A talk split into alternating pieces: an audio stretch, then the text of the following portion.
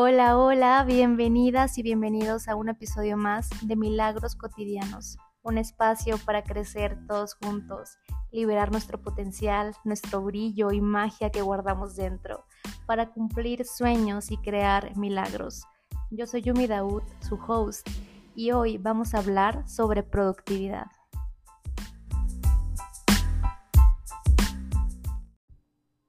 ¿Cómo puedo ser más productiva? Es una pregunta que me repito constantemente y creo que es un tema de interés general. Todos quisiéramos ser más productivos, más eficientes, pero muchas veces nos vamos con la idea de que ser productivo significa hacer, hacer y hacer y estar ocupados todo el tiempo. Y no me dejarán mentir, en las pláticas con amigos hay esta tipo competencia de por quién tiene más trabajo, quién tiene menos tiempo para hacer cosas fuera del trabajo. Y es una queja que la vemos muy normal. Y en parte es culpa de la sociedad que nos enseña que las personas más productivas son las que trabajan de sol a sol, las que no tienen descansos, que sacrifican cosas personales. Me pasó por mucho tiempo que perseguí esta forma de verme y de reconocerme. Me acuerdo de las entrevistas laborales donde presumía que podía trabajar bajo presión, horas extras, desvelarme hasta cumplir con mis objetivos. Y la verdad es que me sentía bien orgullosa de eso. Pero a pesar de que me sentía una persona altamente productiva, no podía estar más alejada. Cuando decidí independizarme y formar mi propia empresa, pues tuve que crear mi propia estrategia. Empecé a investigar sobre rutinas efectivas, estuve leyendo libros acerca de productividad y puse en práctica estrategias y sistemas que me fallaban. No podía cumplir con rutinas y sistemas que eran de otras personas. Duraba un tiempo y luego no podía sostenerlo. Por ejemplo, cómo intenté la rutina del club de las 5 de la mañana y mm, como no podía hacerlo por largos periodos de tiempo, pues me sentía súper desilusionada, comenzaba de nuevo, planeaba y planeaba una nueva rutina que para mí fuera la perfecta. Pero con el paso del tiempo fui descubriendo que cada persona tiene su manera de ser productiva y no necesariamente siguiendo los patrones de otras personas claro que nos podemos inspirar y hacer cosas que a otros les funcionan, eso está muy bien, pero lo más óptimo es encontrar un sistema que se adapte a tus necesidades, a tu estilo de vida, tu familia, tu salud física, emocional.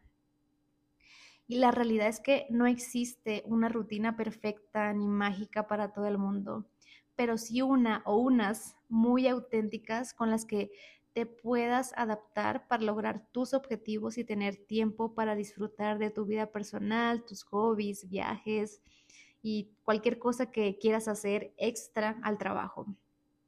Y es que de eso se trata, ser productivos, hacer más con menos, menos tiempo, menos energía, menos esfuerzo y dejar espacio y tiempo para las cosas que nos llenan el alma, que nos dan felicidad, tiempo para nosotros mismos, para nuestra familia, amigos. Y digo que pueden ser varias rutinas porque mucho va a depender de la situación en la que nos encontremos, las emociones por las que estemos pasando, aspectos hormonales. Lo ideal es que seamos flexibles porque también cuando nos esforzamos por cumplir lo mismo todos los días, se puede volver un martirio. Nos bajará la autoestima porque pensaremos que no somos capaces. Es muy difícil ir en contra de nuestra propia naturaleza.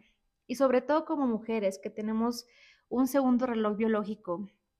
Podemos guiarnos de nuestro ciclo hormonal para clasificar las actividades. Sincronizar con esta naturaleza cíclica puede hacer nuestra vida más óptima y puede marcar la diferencia. Y bueno, al estar en armonía con nuestro ciclo, nos puede hacer sentir mejor, más seguras, poderosas, tener menos estrés, ser más productivas, más creativas y disfrutar más del trabajo. Para nosotras, estar en sincronía con el ciclo es el biohackeo máximo de la salud y del éxito. Y todo esto no lo digo yo, evidentemente no soy una experta en el tema, pero hace poco empecé a aprender sobre esto, sobre este tema, y me llamó muchísimo la atención que nadie nos habla de esto en la escuela ni en ninguna parte. Nadie nos enseña a utilizar nuestro ciclo hormonal a nuestro favor. Todo esto lo aprendí del libro In the Flow de Alisa Vitti y es fascinante cómo podemos sincronizarnos a través de la alimentación, del ejercicio y actividades dependiendo de la fase en la que nos encontremos. Estar en armonía con todo lo que nos conforma, tanto emocional, mental, espiritualmente y biológicamente, es básico para sentirnos personas más productivas. Tiene todo el sentido del mundo. Y vamos aprendiendo, día con día vamos adquiriendo nuevas formas y caminos que nos conducen a una mejor versión. Una de las cosas que más me ha costado aprender es a decir que no. Puede sonar egoísta porque nos han enseñado a ser personas educadas, a no incomodar a nadie, no hacer sentir mal a otras personas. Decir que no es mal visto en la sociedad pero he aprendido que es más egoísta ponernos en segundo plano. Tú eres la persona más importante para ti, eres con quien estarás el resto de tu vida eres el responsable de ti completamente. Y me refiero a que en muchas ocasiones accedemos a hacer trabajos que no nos corresponden, que no son importantes y dejamos de lado nuestras propias prioridades porque pensamos que ayudando a otra persona seremos mejores.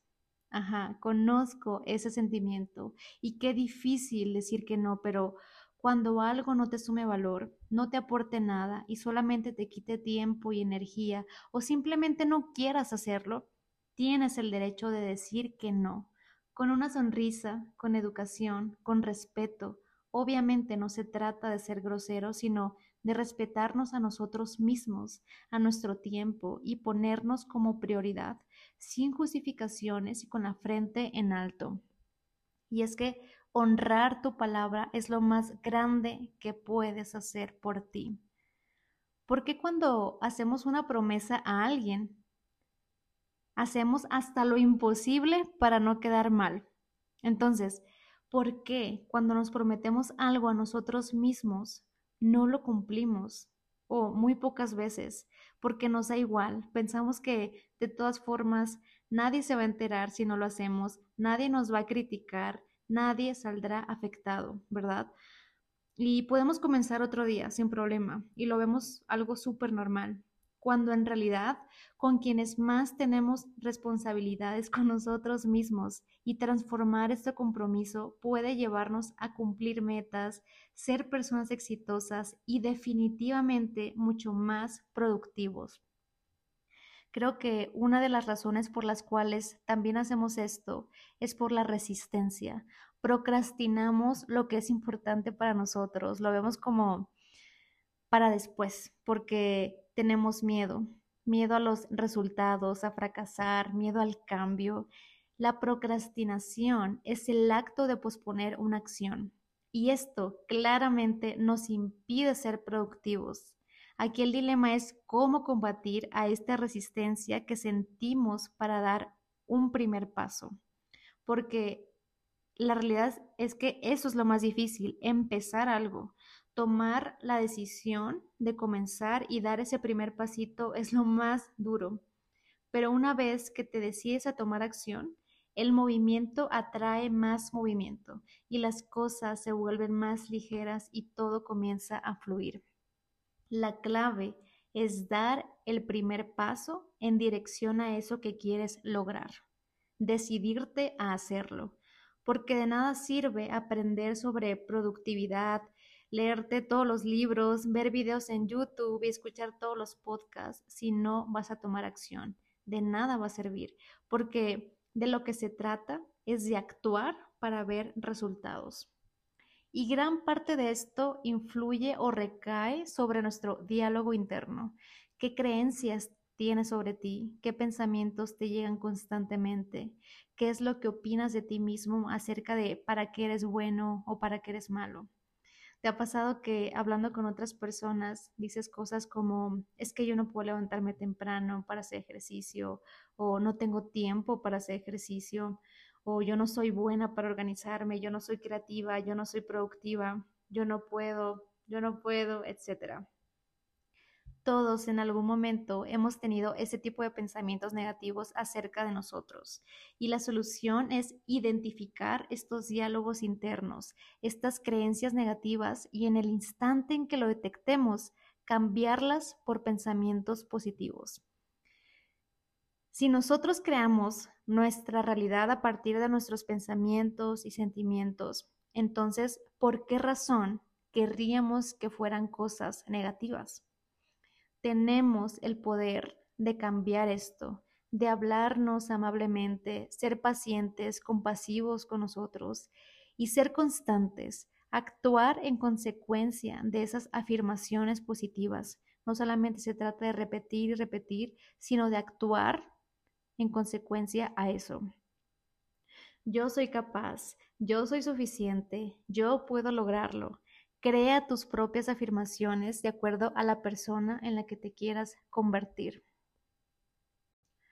Cuando aprendemos a hablarnos positivamente, nos vamos a ahorrar muchísimo tiempo pensando en suposiciones, preocupaciones, cosas que ni siquiera sabemos que pasarán.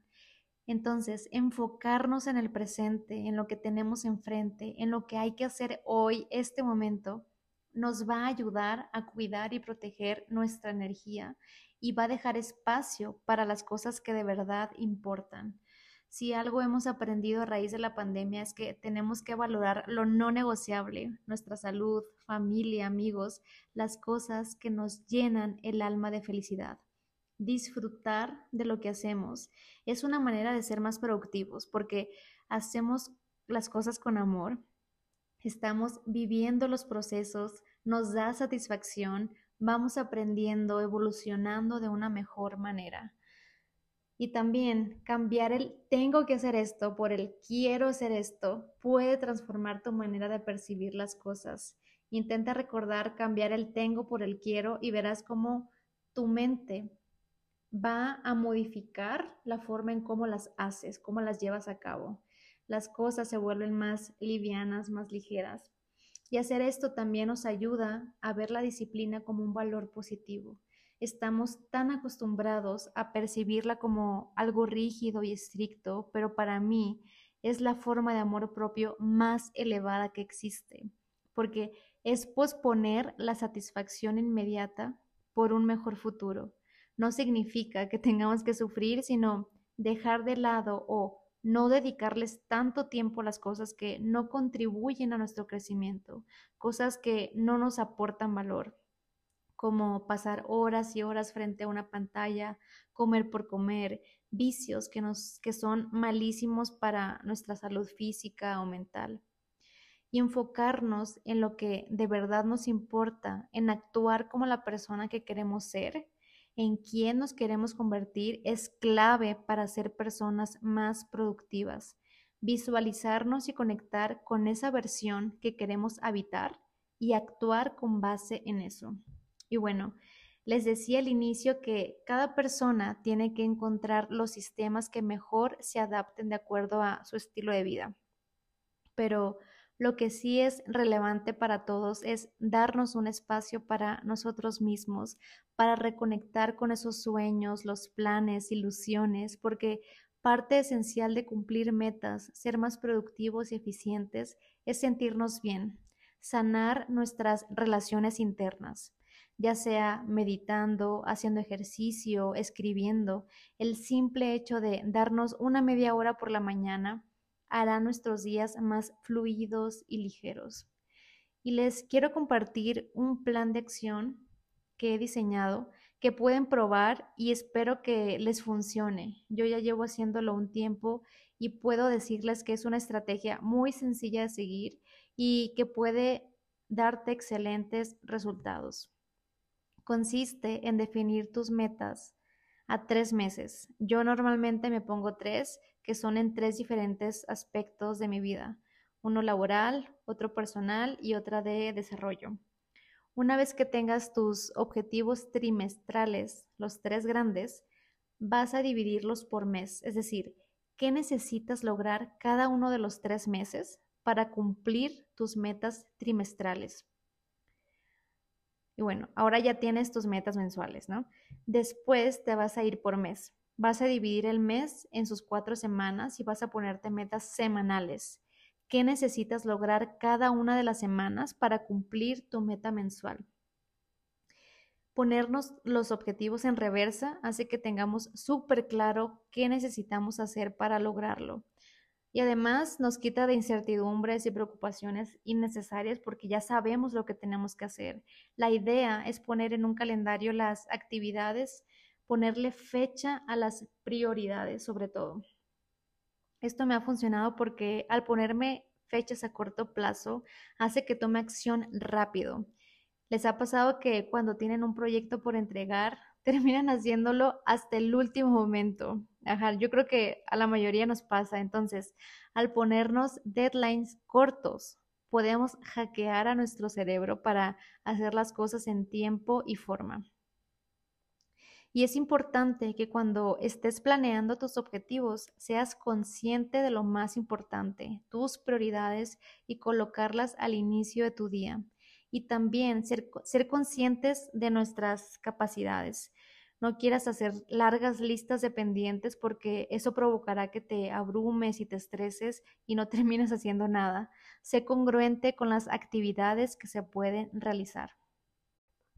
Algo súper, súper importante antes de que te pongas tus metas trimestrales, mensuales y semanales es que tengas muy claro qué es lo que quieres, cómo te ves dentro de 10 o 20 años, cuál es tu meta más grande, qué es lo que necesitas o quieres lograr a largo plazo, que visualices a esa persona en la que te quieres convertir, cómo te quieres sentir, cómo se viste esa persona, cómo se relaciona con otros, cómo es su casa, su familia, su hogar. Visualiza cada detalle de la vida que quieras vivir. Eso es una clave esencial para que tengas muy claro cuáles son tus objetivos a mediano y a corto plazo. Otro tip de productividad es planear también tus descansos y tus hobbies o actividades extras al trabajo. Así podrás organizarte mejor porque ya sabrás qué días están destinados para algún viaje, recibir visitas o simplemente descansar. En tu calendario puedes poner de algún color estos días para que ya sepas visualmente qué días están destinados para el descanso. Y también puedes programar tus descansos durante el día. Hay personas que prefieren trabajar de corrido por cinco o seis horas sin desenfocarse, pero hay a quienes les funciona más trabajar por lapsos de dos horas, por ejemplo, y descansar 10, 15 minutos. El chiste es que encuentras la forma de trabajar que mejor se te acomode de acuerdo a tu estilo de vida. Pero mi consejo es que te comprometas con el tiempo que decidas dedicar a trabajar. Si decides trabajar por dos horas sin detenerte, cúmplelo. No te distraigas, apaga notificaciones. El punto es que te comprometas contigo, que cumplas tu promesa y no la rompas. Dale total atención e importancia. Honra tu tiempo de trabajo. Se trata de ser implacable para descubrir qué es lo mejor que te funciona a ti y hacer que suceda de la mejor manera. Ser productivos y hacer que las cosas avancen puede ser divertido y es transformador porque nos lleva a nuestros siguientes niveles y eso es emocionante. Y bueno, con esto ya terminamos este episodio. Espero que les haya gustado, que la información les sirva, les funcione, les aporte valor y nos estamos viendo la próxima semana. Chao.